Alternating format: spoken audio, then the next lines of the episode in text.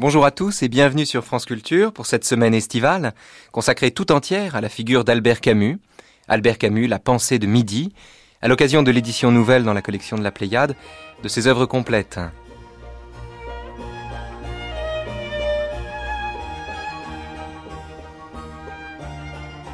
On ne saurait tout dire de cet être singulier, inclassable don Juan romancier, philosophe, prix Nobel à contre-cœur, gardien de but, moraliste, dramaturge ou encore grand journaliste.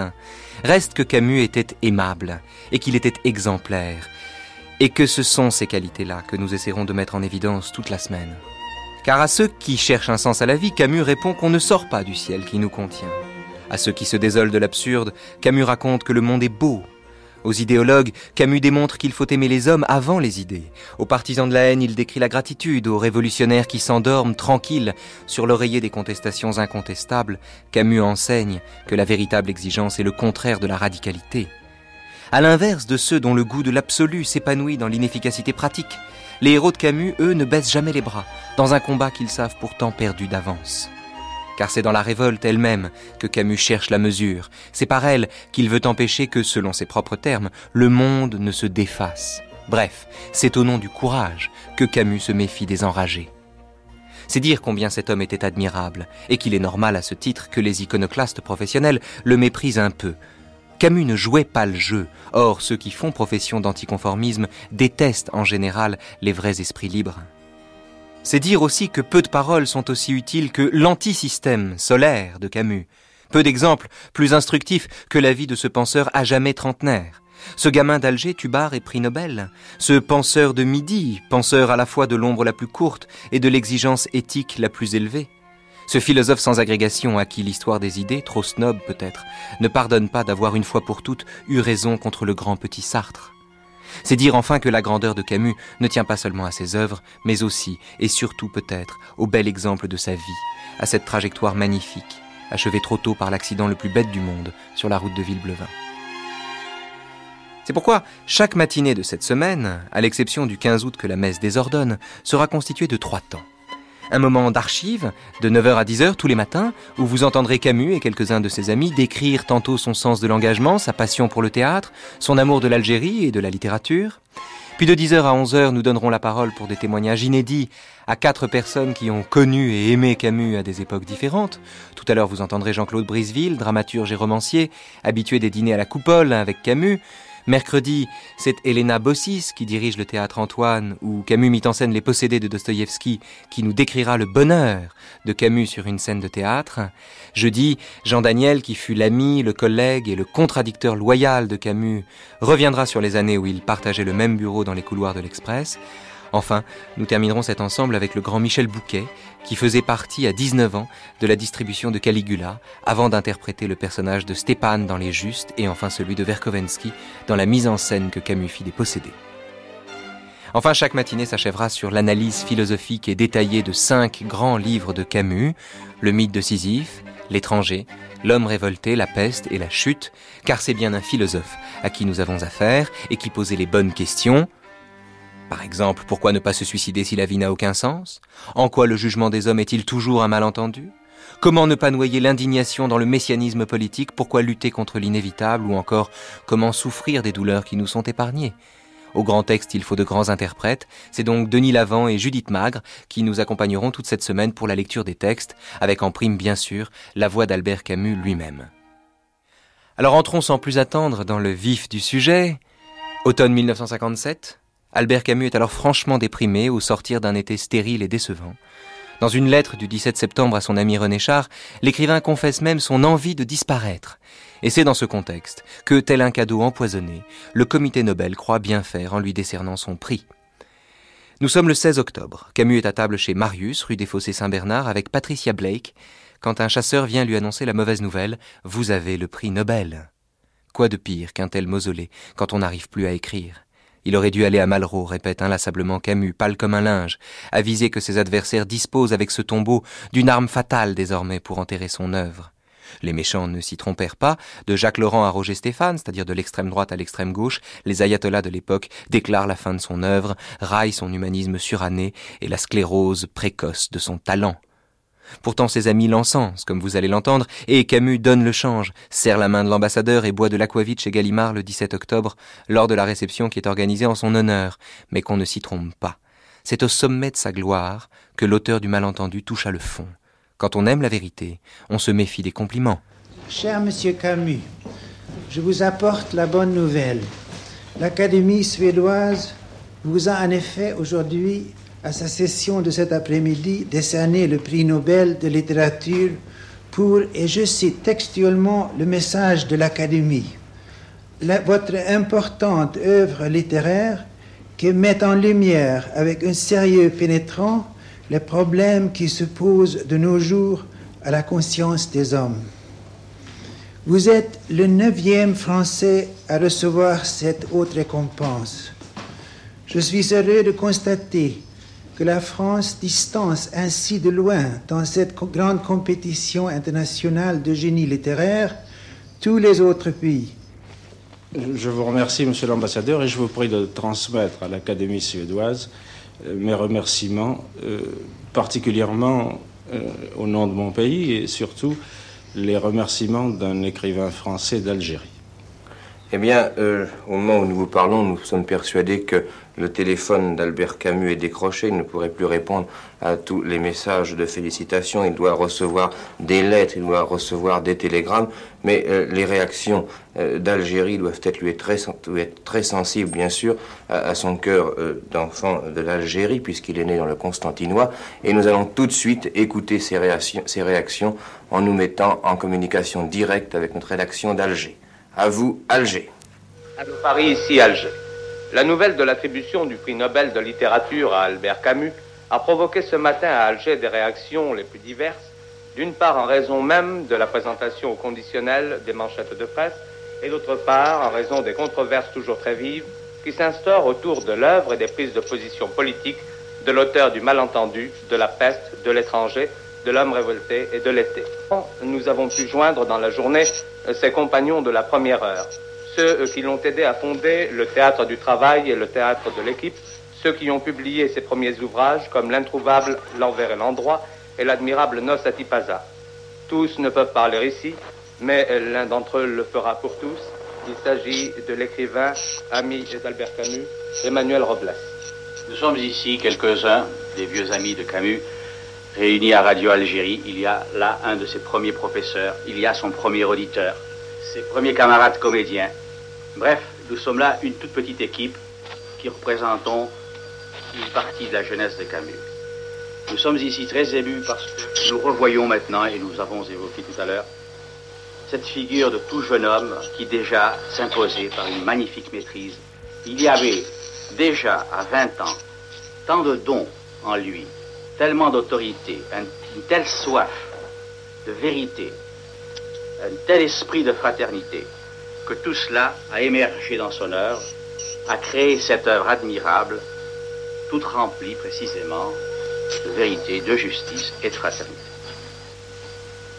Si le hasard permettait ce soir à Albert Camus d'écouter vos paroles, Emmanuel Robles, je voudrais également qu'il puisse entendre celui qui fut son grand maître, c'est-à-dire le professeur Paul Mathieu.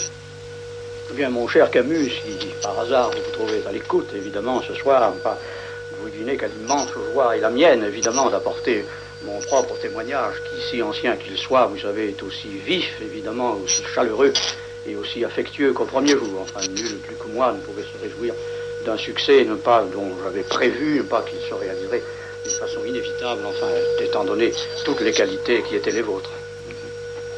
Quant à moi, je voudrais simplement ajouter qu'une petite visite m'a permis de voir tout à l'heure dans ce petit appartement du 93 de euh, la rue de Lyon à Bellecour, Madame Camus. Je ne dirais euh, combien sa mère était surprise, ne comprenant pas encore la signification de cet hommage rendu à l'œuvre de Camus. Très simplement, sur la table quotidienne, elle repassait une chemise, elle jetait un regard sur la photo d'Albert en disant vraiment je n'aurais jamais cru que ce petit pût aller si loin. Il a fait tout ce qu'il a écrit et il m'a donné deux petits-enfants. Ici Alger, à vous Paris. Voilà, vous venez d'entendre l'écho donné le soir même à la radio par les amis de Camus à l'obtention du prix Nobel. Ce qui est vrai, c'est que Camus se méfiait de la reconnaissance et n'aimait pas l'argent, or le voici étiqueté comme humaniste, riche à millions et en première page du New York Times. Camus, à l'époque, n'arrivait plus à écrire une ligne pour lui-même, et le voici contraint de répondre aux lettres qui lui parviennent du monde entier. L'histoire raconte même qu'on dut embaucher pour cette tâche une dactylo supplémentaire pendant quatre mois. Camus n'aimait rien autant que la solitude de l'écrivain et la bonne compagnie des pensées intimes. Or, il aura désormais, c'est lui qui le dit, toujours des gens pour regarder par-dessus son épaule. Et puis Camus aimait le football et la nudité des corps dans l'eau, or le voici bien habillé à déjeuner puis à dîner à l'ambassade, contraint de porter des décorations sur le col de son vêtement. Enfin Camus aimait le sud, et le voici en Suède. Il adorait les amis, le soleil et l'été, le voici flanqué d'un attaché du ministère, ballotté entre les obligations officielles dans un pays où, en automne, la nuit tombe à quinze heures. Dans ce désastre glorieux, sa seule consolation était de se dire qu'en smoking, il ressemblait encore plus à Humphrey Bogart. C'est dans ce contexte, bizarre donc, qu'il tient le discours que vous allez entendre, le fameux discours de Stockholm, où perce, sous l'enveloppe des convenances et l'attitude officielle, la mélancolie profonde d'un homme étranger partout, qui n'est riche selon ses propres termes que de ses doutes. Sire, Madame, Altesse royale, Mesdames, Messieurs, en recevant la distinction dont votre libre académie a bien voulu m'honorer, Ma gratitude était d'autant plus profonde que je mesurais à quel point cette récompense dépassait mes mérites personnels. Tout homme et, à plus forte raison, tout artiste désire être reconnu. Je le désire aussi. Mais il ne m'a pas été possible d'apprendre votre décision sans comparer son retentissement à ce que je suis réellement. Comment un homme presque jeune, riche de ses seuls doutes et d'une œuvre encore en chantier, habitué à vivre dans la solitude du travail ou dans les retraites de l'amitié, n'aurait-il pas appris avec une sorte de panique un arrêt qui le portait d'un coup seul et réduit à lui-même au centre d'une lumière crue? De quel cœur aussi pouvait-il recevoir cet honneur à l'heure où en Europe d'autres écrivains, et parmi les plus grands, sont réduits au silence, et dans le temps même où sa terre natale connaît un malheur incessant? J'ai connu ce désarroi et ce trouble intérieur. Pour retrouver la paix, il m'a fallu en somme me mettre en règle avec un sort trop généreux. Et puisque je ne pouvais m'égaler à lui en m'appuyant sur mes seuls mérites, je n'ai rien trouvé d'autre pour m'aider que ce qui m'a soutenu tout au long de ma vie et dans les circonstances les plus contraires, je veux dire l'idée que je me fais de mon art et du rôle de l'écrivain.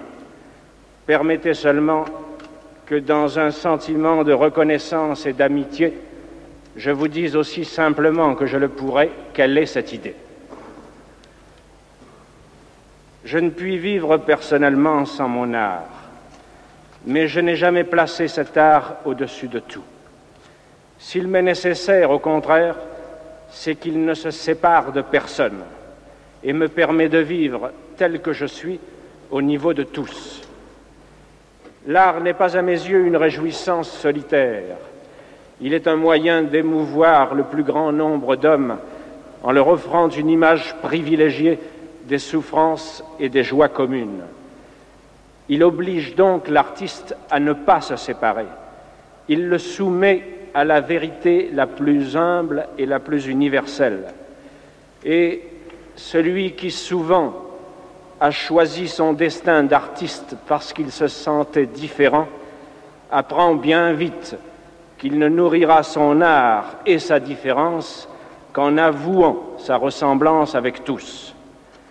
L'artiste se forge dans cet aller-retour perpétuel de lui aux autres, à mi-chemin de la beauté dont il ne peut se passer et de la communauté à laquelle il ne peut s'arracher.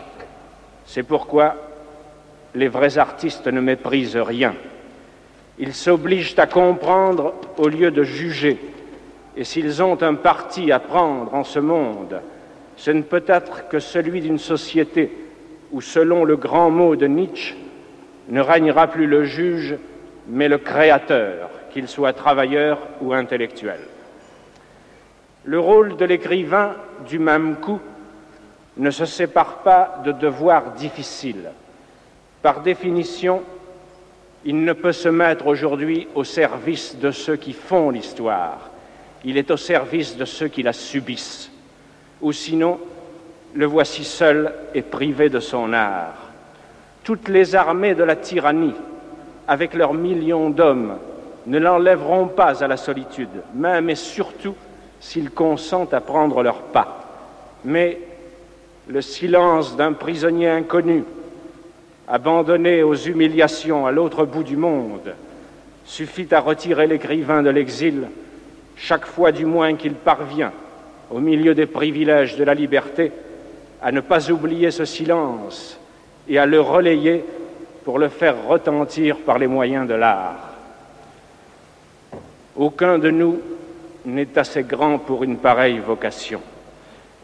Mais dans toutes les circonstances de sa vie, obscure ou provisoirement célèbre, jeté dans les fers de la tyrannie ou libre pour un temps de s'exprimer, l'écrivain peut retrouver le sentiment d'une communauté vivante qui le justifiera à la seule condition qu'il accepte autant qu'il peut les deux charges qui font la grandeur de son métier, le service de la vérité et celui de la liberté.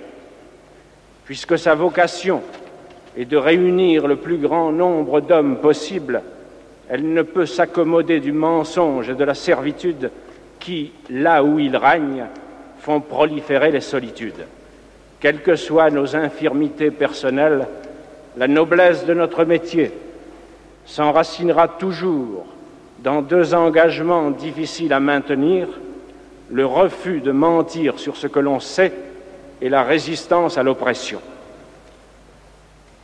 Pendant plus de vingt ans d'une histoire démentielle, perdue sans secours comme tous les hommes de mon âge dans les convulsions du temps, j'ai été soutenu ainsi par le sentiment obscur qu'écrire était aujourd'hui un honneur, parce que cet acte obligeait et obligé à ne pas écrire seulement. Il m'obligeait particulièrement à porter, tel que j'étais et selon mes forces, avec tous ceux qui vivaient la même histoire, le malheur et l'espérance que nous partagions. Ces hommes, nés au début de la Première Guerre mondiale, qui ont eu vingt ans au moment où s'installait à la fois le pouvoir hitlérien et les premiers procès révolutionnaires, qui furent confrontés ensuite pour parfaire leur éducation à la guerre d'Espagne, à la Deuxième Guerre mondiale, à l'univers concentrationnaire, à l'Europe de la torture et des prisons, doivent aujourd'hui élever leurs fils et leurs œuvres dans un monde menacé de destruction nucléaire. Personne, je suppose, ne peut leur demander d'être optimistes. Et je suis même d'avis que nous devons comprendre, sans cesser de lutter contre eux, l'erreur de ceux qui, par une surenchère de désespoir, ont revendiqué le droit au déshonneur et se sont rués dans les nihilismes de l'époque. Mais il reste que la plupart d'entre nous, dans mon pays et en Europe, ont refusé ce nihilisme et se sont mis à la recherche d'une légitimité. Il leur a fallu se forger un art de vivre par tant de catastrophes pour naître une seconde fois et lutter ensuite à visage découvert contre l'instinct de mort à l'œuvre dans notre histoire. Chaque génération, sans doute, se croit vouée à refaire le monde. La mienne sait pourtant qu'elle ne le refera pas, mais sa tâche est peut-être plus grande elle consiste à empêcher que le monde se défasse. Héritière d'une histoire corrompue, où se mêlent les révolutions déchues, les techniques devenues folles, les dieux morts et les idéologies exténuées, où de médiocres pouvoirs peuvent aujourd'hui tout détruire, mais ne savent plus convaincre, où l'intelligence s'est abaissée jusqu'à se faire la servante de la haine et de l'oppression, cette génération a dû en elle-même et autour d'elle restaurer, à partir de ses seules négations, un peu de ce qui fait la dignité de vivre et de mourir. Devant un monde menacé de désintégration, elle sait qu'elle devrait, dans une sorte de course folle contre la montre, restaurer entre les nations une paix qui ne soit pas celle de la servitude, réconcilier à nouveau travail et culture, et refaire avec tous les hommes une arche d'alliance. Il n'est pas sûr qu'elle puisse jamais accomplir cette tâche immense, mais il est sûr que partout dans le monde, elle tient déjà son double pari de vérité et de liberté, et à l'occasion, sait mourir sans haine pour lui. C'est elle qui mérite d'être saluée et encouragée partout où elle se trouve et surtout là où elle se sacrifie.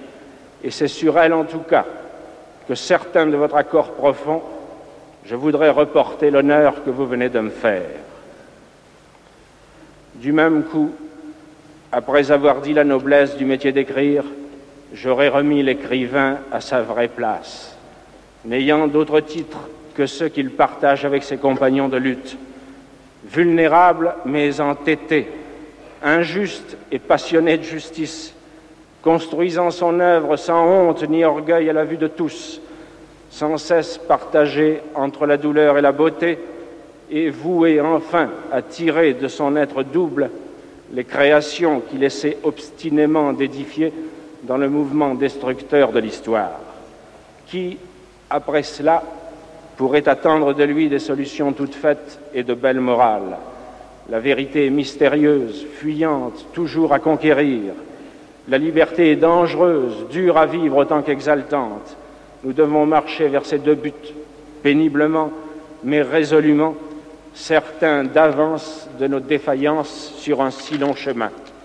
Quel écrivain, dès lors, oserait, dans la bonne conscience, se faire prêcheur de vertu? Quant à moi, il me faut dire que je ne suis rien de tout cela. Je n'ai jamais pu renoncer à la lumière, au bonheur d'être, à la vie libre où j'ai grandi.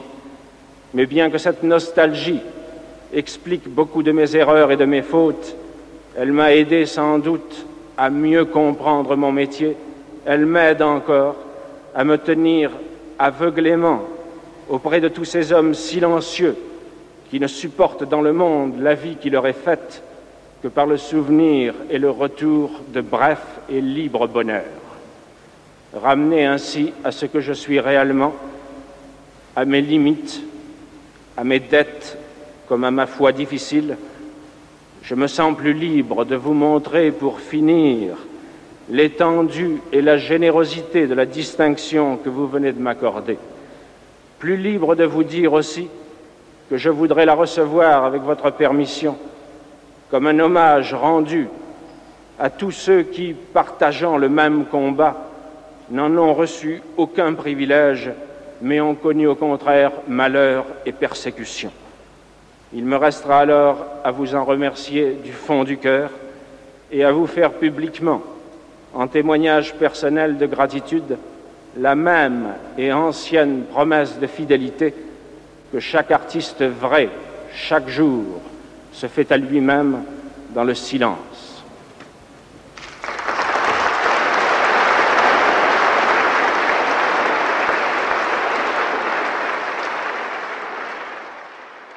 Bon, heureusement, le soir du discours, Camus, à ce qu'on raconte, dansa tard dans la nuit le cha-cha-cha avec la crème des étudiants suédois. Et deux jours plus tard, le 12 décembre, lors d'une rencontre à l'université, répondant aux interjections un peu haineuses d'un jeune militant algérien qui l'accusait de parler de l'Europe de l'Est mais jamais de l'Algérie, après avoir rappelé à son auditoire qu'il avait été le seul journaliste français obligé de quitter l'Algérie pour avoir défendu les droits des musulmans, Camus, épuisé, déclara J'ai toujours condamné la terreur, je dois condamner aussi un terrorisme qui s'exerce aveuglément et qui un jour peut frapper ma mère ou ma famille. Je crois à la justice, mais je défendrai ma mère avant la justice. Cette phrase, qu'on lui a tant reprochée, prouve avant toute chose que Camus était trop sensible, c'est-à-dire trop intelligent, pour prendre parti. Et c'est ce qui donne en un sens toute sa saveur à la conférence de presse qu'il avait tenue peu avant le discours de Stockholm, juste à son arrivée, conférence de presse que vous allez entendre maintenant et dans laquelle l'homme déchiré raconte debout la nécessité de concilier la solitude et la solidarité. Je crois que nous avons intérêt à commencer tout de suite et il n'y a pas à vous présenter Monsieur Camus. Le privilège des grands écrivains, c'est que euh, chacun peut s'en faire une image. Ce matin, on ne vous offre que l'occasion de confronter l'image que vous vous êtes faite de M. Camus avec celle que vous trouvez en face de vous maintenant. Si vous permettez, je vais parler debout sans que vous vous dérangiez parce que je n'aime pas être assis. Alors je vous écoute. Monsieur Camille, pourriez vous nous expliquer votre point de vue sur l'engagement de l'écrivain dans notre temps Monsieur, je dois faire une conférence à Uppsala sur ce sujet exact. Est-il utile que je la résume? Oui. Ben, alors je la résume en une formule, puisque ce que nous pouvons faire aujourd'hui, c'est beaucoup plutôt dire des choses brèves et euh, qui seront développées par la suite. Alors je vous donnerai une formule de cette conférence, c'est que je ne crois pas que l'engagement de l'écrivain ressemble à un engagement volontaire, mais plutôt au service militaire obligatoire. Monsieur Camus, euh, lequel de vos personnages regardez-vous comme celui qui parle plus directement, plus ouvertement avec la voix d'Albert Camus? Vous savez, c'est une question à laquelle il est difficile de répondre, parce que j'ai toujours pensé que tous les personnages d'un écrivain représentaient une de ses tentations. Pour moi, un écrivain, c'est une vitalité. Euh, quand je dis écrivain, c'est parce que je suis écrivain. Je devrais dire un artiste, c'est une vitalité. L'écrivain, par conséquent, en est une. Une vitalité, c'est évidemment une force de vie multiforme qui prend plusieurs, qui peut prendre plusieurs pentes, qui est tentée par tout. Eh bien, je ne peux pas vous dire lequel de mes personnages peut être considéré comme un de mes porte-paroles. Euh, j'ai l'impression que je les suis tous, même ceux qui peuvent paraître euh, moins sympathiques que les autres. Monsieur Camus, vous disiez que tous vos, tous vos personnages représentaient une tentation de l'artiste. Pourtant, si vous regardez votre œuvre depuis le début, est-ce que vous pourriez dire que vous réécririez exactement, par exemple, un mythe de Sisyphe comme vous l'avez pensé Ou est-ce que ce mythe de Sisyphe, par exemple, représentait un aspect de votre pensée, aspect individuel, et est-ce que votre pensée s'est développée après? Parce qu'il n'y a rien à faire, je me demande si, malgré ce que vous venez de dire, un personnage comme le docteur Rieux ne représente pas plus votre pensée intime que l'étranger, ou même peut-être que le héros de la chute. Euh, ou que le héros de la chute, certainement, n'est-ce pas?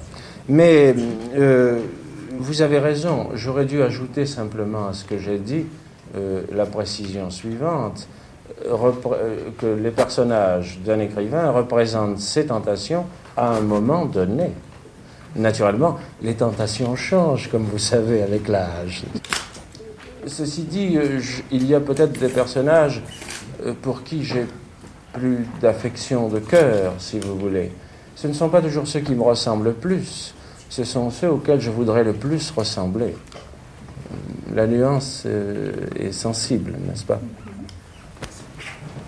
Monsieur Camille, en ce qui concerne l'avenir de l'humanité, vous vous considérez comme un optimiste ou un pessimiste?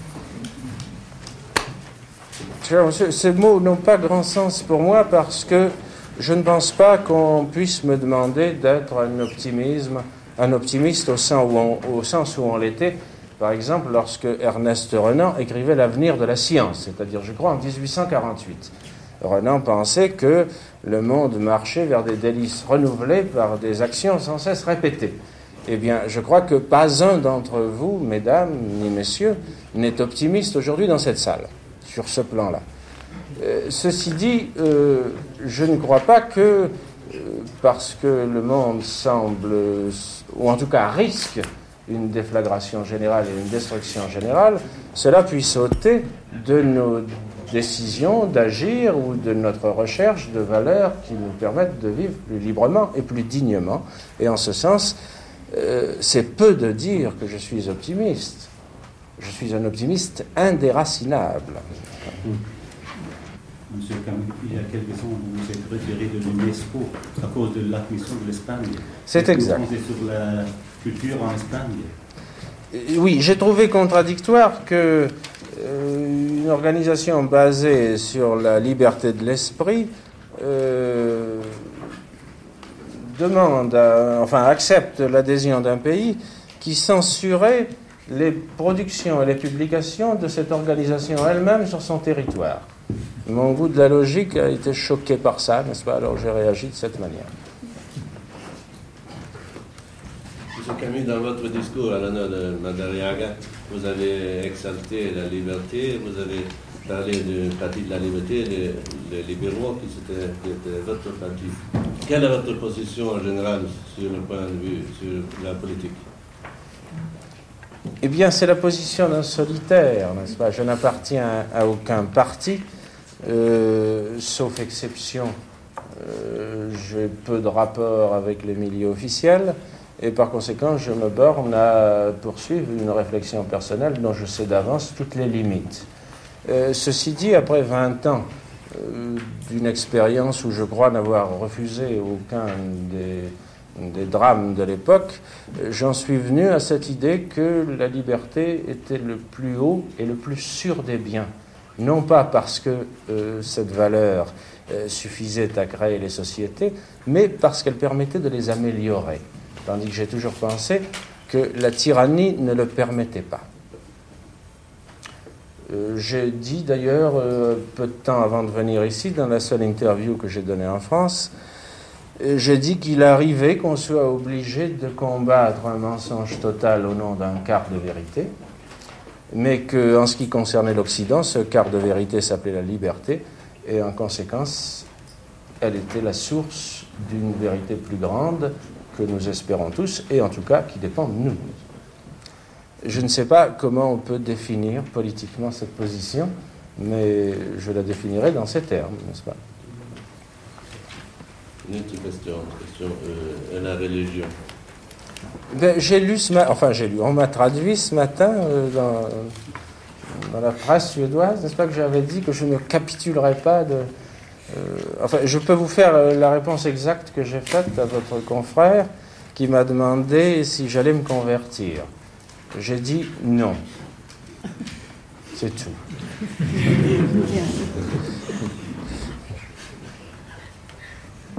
comment expliquez-vous ça Mais na- naturellement, étant un vieux journaliste, moi-même, je sais qu'il faut ça, meubler, comme nous disons dans le métier. Comment expliquez-vous ce fait curieux qu'en France même, je crois, et en tout cas en Suède, on ait publié plusieurs articles en se basant sur je ne sais quelle atmosphère, on prétendait que vous étiez en train d'évoluer vers euh, le catholicisme. Vous ne pas comprendre l'affirmation, mais comment l'expliquer Je crois que ça s'explique très bien, en ce sens qu'on m'a longtemps confondu, euh, un peu par ma faute d'ailleurs, avec euh, tout un mouvement de pensée qui était athée et matérialiste.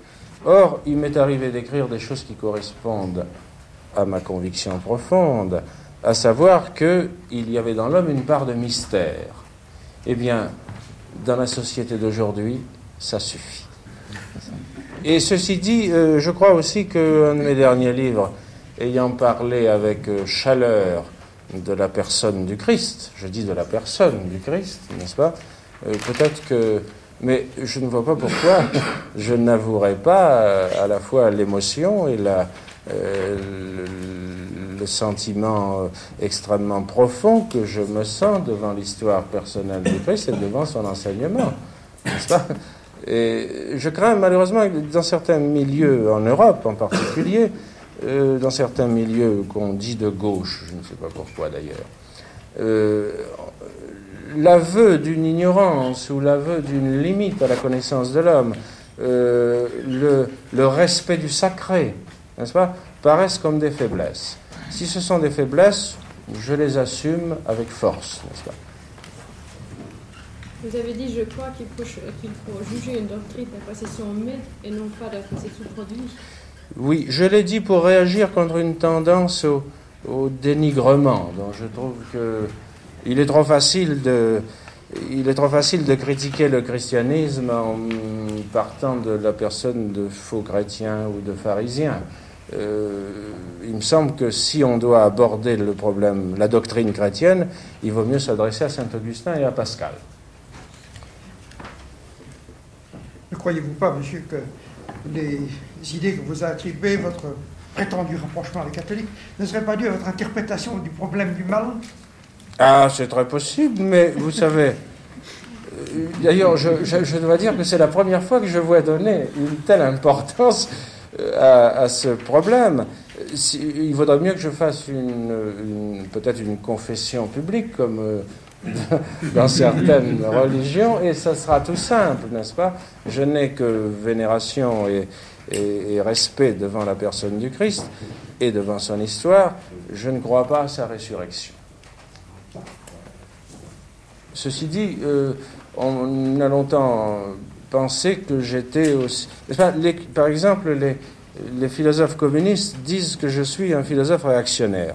Les philosophes réactionnaires disent que je suis un philosophe communiste. Euh, les athées me trouvent très chrétien. Les chrétiens déplorent mon athéisme, n'est-ce pas? Et ça va même plus loin, parce que certains sectaires me reprochent de signer trop de manifestes, et quelques autres me reprochent de n'en pas signer assez.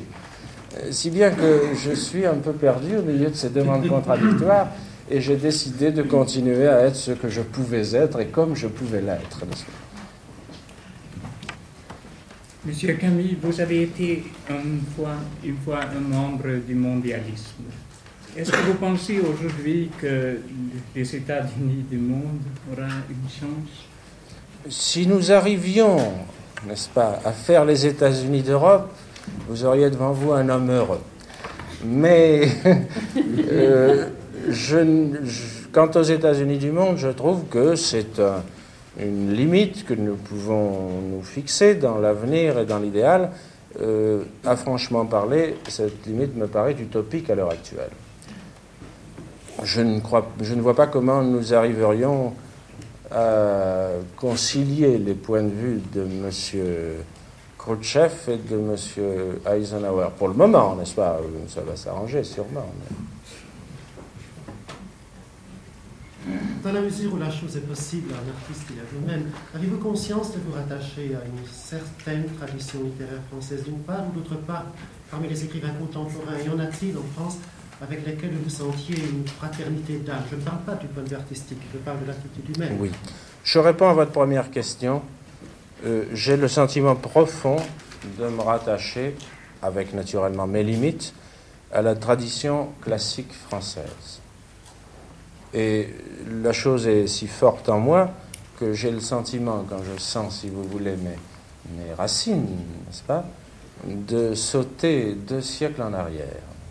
C'est-à-dire que je me sens beaucoup plus près d'hommes comme, disons, La Bruyère et Pascal, toute proportion gardée, et je, je ne les nomme que pour situer une tradition, que, disons, de Lamartine ou de Victor Hugo, n'est-ce pas? Voilà. Quant à votre deuxième question, euh, il est facile d'y répondre. Oui, il y a beaucoup d'hommes en France avec qui je me sens une fraternité profonde. Euh, je citerai simplement deux noms. J'en aurais beaucoup à citer. Je citerai simplement deux noms car ils sont significatifs pour moi. L'un est d'une personne morte. Euh, je veux parler de Simone Weil. Mais il arrive qu'on se sente aussi près d'un esprit disparu que d'un esprit vivant. L'autre est notre plus grand poète français, selon moi, je veux dire René Char, qui est pour moi euh, non seulement un, poète, un grand poète et un écrivain d'immense talent, mais qui est pour moi littéralement comme un frère. Malheureusement, la poésie ne se traduit pas, je ne sais pas dans quelle mesure vous pourriez le faire, mais c'est une chose qui me paraît souhaitable car cette œuvre est parmi les plus grandes, vraiment les plus grandes que la littérature française ait produite. Depuis Apollinaire, en tout cas, il n'y a pas eu dans la poésie française une révolution comparable à celle qu'a accomplie René Char. Quant à l'homme, euh, je ne pourrais en parler qu'avec une partialité euh, que je ne veux pas montrer devant vous. En tout cas, il est au-dessus de tout éloge.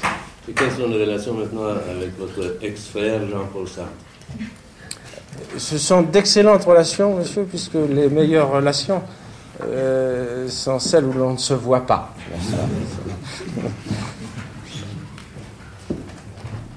Euh, ceci dit, on a beaucoup euh, exagéré en France d'ailleurs, et peut-être aussi à l'étranger, le différent qui nous a opposés.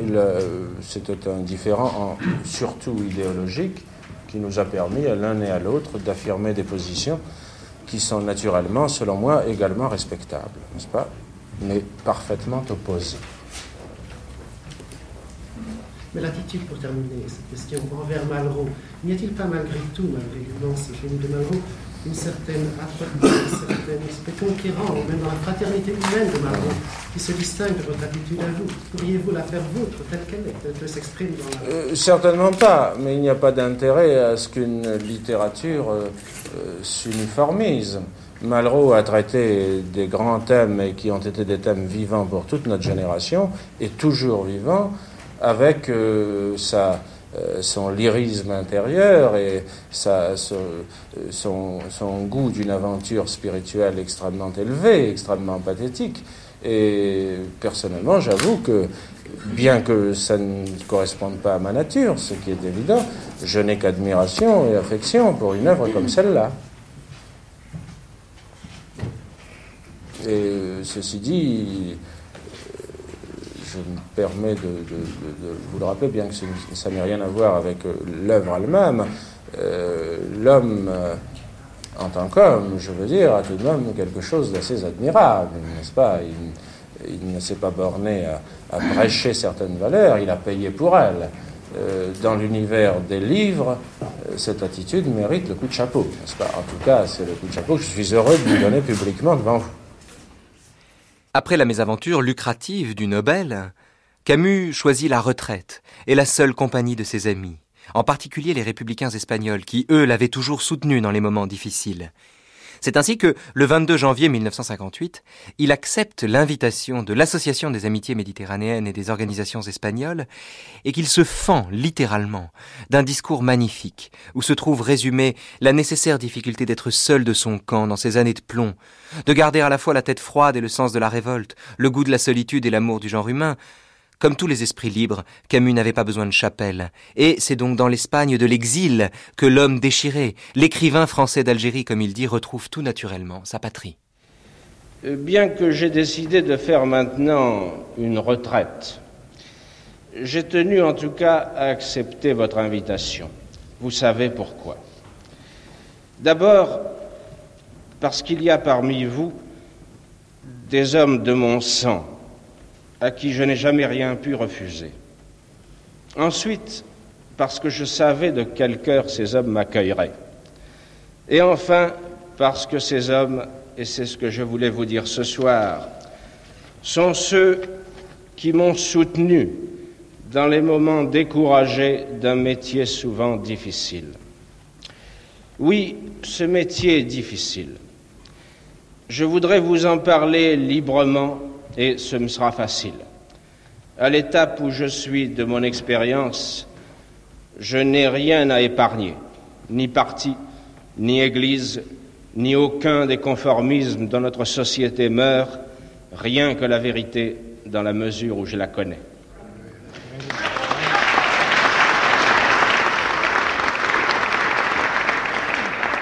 J'ai lu ces temps-ci que j'étais un solitaire, Peut-être. Mais en même temps que des millions d'hommes qui sont mes frères et dont j'ai pris le pas. J'essaie en tout cas, solitaire ou non, de faire mon métier. Et si je le trouve parfois dur, c'est qu'il s'exerce principalement dans la ces affreuse société intellectuelle où nous vivons, où l'on se fait un point d'honneur de la déloyauté, où le réflexe a remplacé la réflexion, où l'on pense à coups de slogan, comme le chien de Pavlov salivait à coups de cloche, et où la méchanceté essaie trop souvent de se faire passer pour l'intelligence.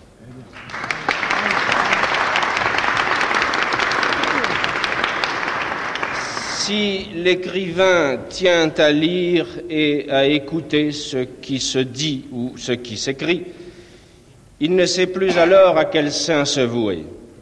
Une certaine droite lui reproche de signer trop de manifestes. La gauche, la nouvelle du moins, et moi je suis de l'ancienne.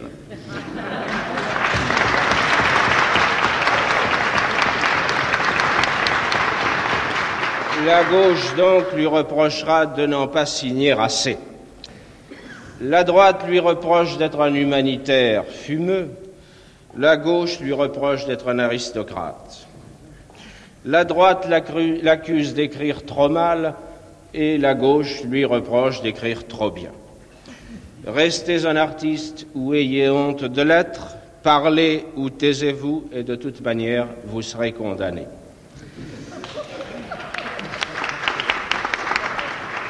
Que faire d'autre alors sinon se fier à son étoile?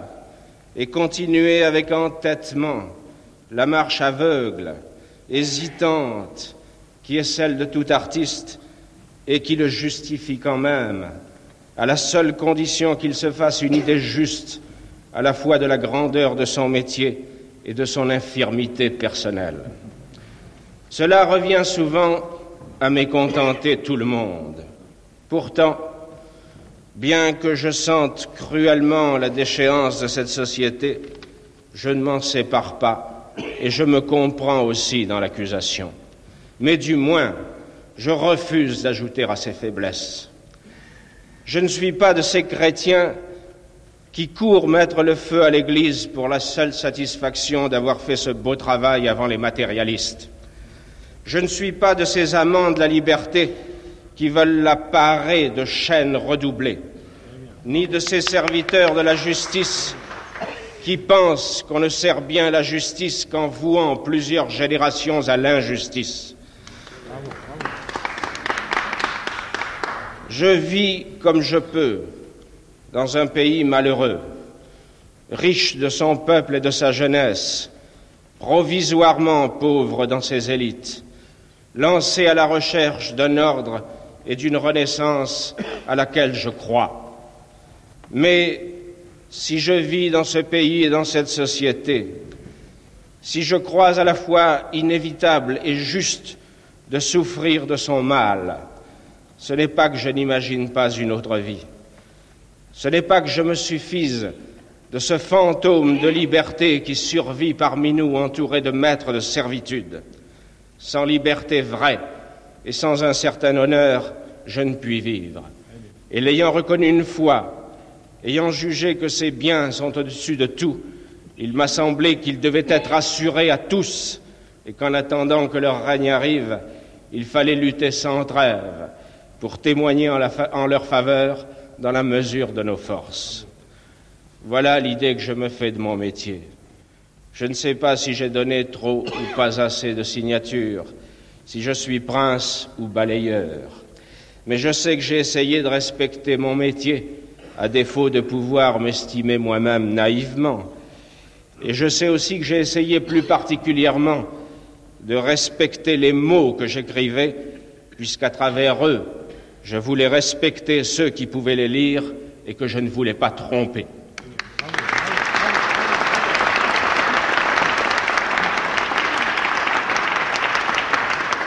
Il a fallu le faire dans des luttes parfois épuisantes et dont, pour parler franchement, je porte encore les traces en moi. Ces luttes sont inévitables, je les ai acceptées et je les accepterai. Mais je sais qu'elles risquent aussi de me dessécher, de me faire connaître des amertumes pour lesquelles je ne suis pas fait. Elles risquent en un mot de me rendre avare et de m'ôter cette grande force de joie et de vie sans laquelle un artiste n'est rien. Si j'ai échappé finalement à ce danger, et c'est là que je voulais en venir, c'est à certains d'entre vous que je le dois, même s'ils l'ignorent. Partant, je leur dois presque tout. Ces hommes sont de tous les partis et de toutes les patries. Ce sont mes amis de France qui savent que je ne puis pas parler d'eux publiquement. Ce sont, mes amis d'Israël, de l'exemplaire Israël, qu'on veut détruire sous la Libye commode de l'anticolonialisme, mais dont nous défendrons le droit de vivre, nous qui avons été témoins. Nous qui avons été témoins du massacre de ces millions de juifs et qui trouvons juste et bon que leurs fils créent la patrie que nous n'avons pas su leur donner. Ce sont mes amis d'Amérique du Sud et particulièrement de la Colombie libre, enfin libre, grâce à des hommes dont l'action inlassable a porté ses fruits. Mais vous me permettrez de symboliser tous ces amis ce soir dans l'Espagne de l'exil. Amis espagnols, nous sommes en effet du même sang, et j'ai envers votre patrie, sa littérature et son peuple, sa tradition, une dette qui ne s'éteindra pas. Mais j'ai envers vous une autre dette que vous ne connaissez pas et ne pouvez pas connaître. Dans la vie d'un écrivain de combat, il faut des sources chaleureuses pour venir combattre l'assombrissement et le dessèchement qu'on trouve dans la lutte. Vous avez été, vous êtes une de ces sources, et j'ai toujours trouvé sur mon chemin votre amitié active et généreuse. L'Espagne de l'exil m'a souvent montré de la gratitude, mais cette gratitude est disproportionnée. Les exilés espagnols se sont battus pendant des années et puis ils ont accepté fièrement la douleur interminable de l'exil. Moi, j'ai seulement écrit qu'ils avaient raison. Et pour cela seulement, j'ai reçu depuis des années, et ce soir encore dans les regards que je rencontre, la fidèle, la loyale amitié espagnole qui m'a aidé à vivre.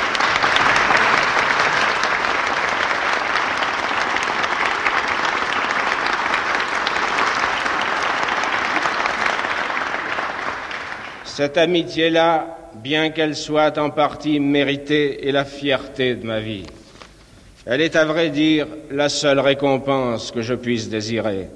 Et je voudrais vous remercier, vous et beaucoup d'autres en même temps, d'avoir si longtemps nourri en moi une faim que les hommes n'avouent pas facilement et que je n'ai pas besoin de nommer ce soir.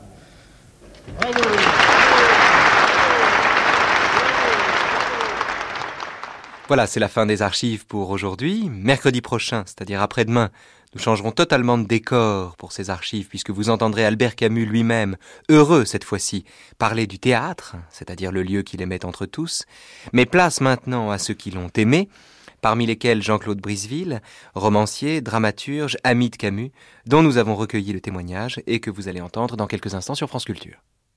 Le gouvernement de Front Populaire est constitué.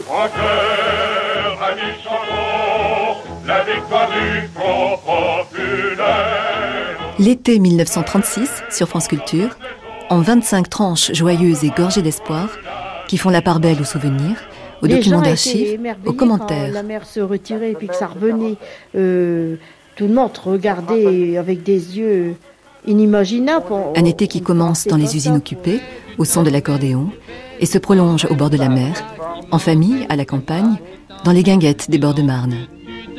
1936, l'été en tandem, du lundi au vendredi à 17h30. C'est pas possible, on, s'imaginait pas ça. Tout l'été, sur France Culture, des colloques et des conférences qui ont marqué l'année écoulée.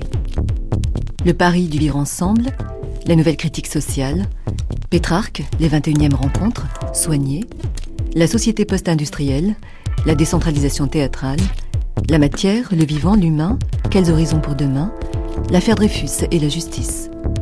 Des rencontres captées tout au long de l'année, les grands débats contemporains du 24 juillet au 25 août à 20h30.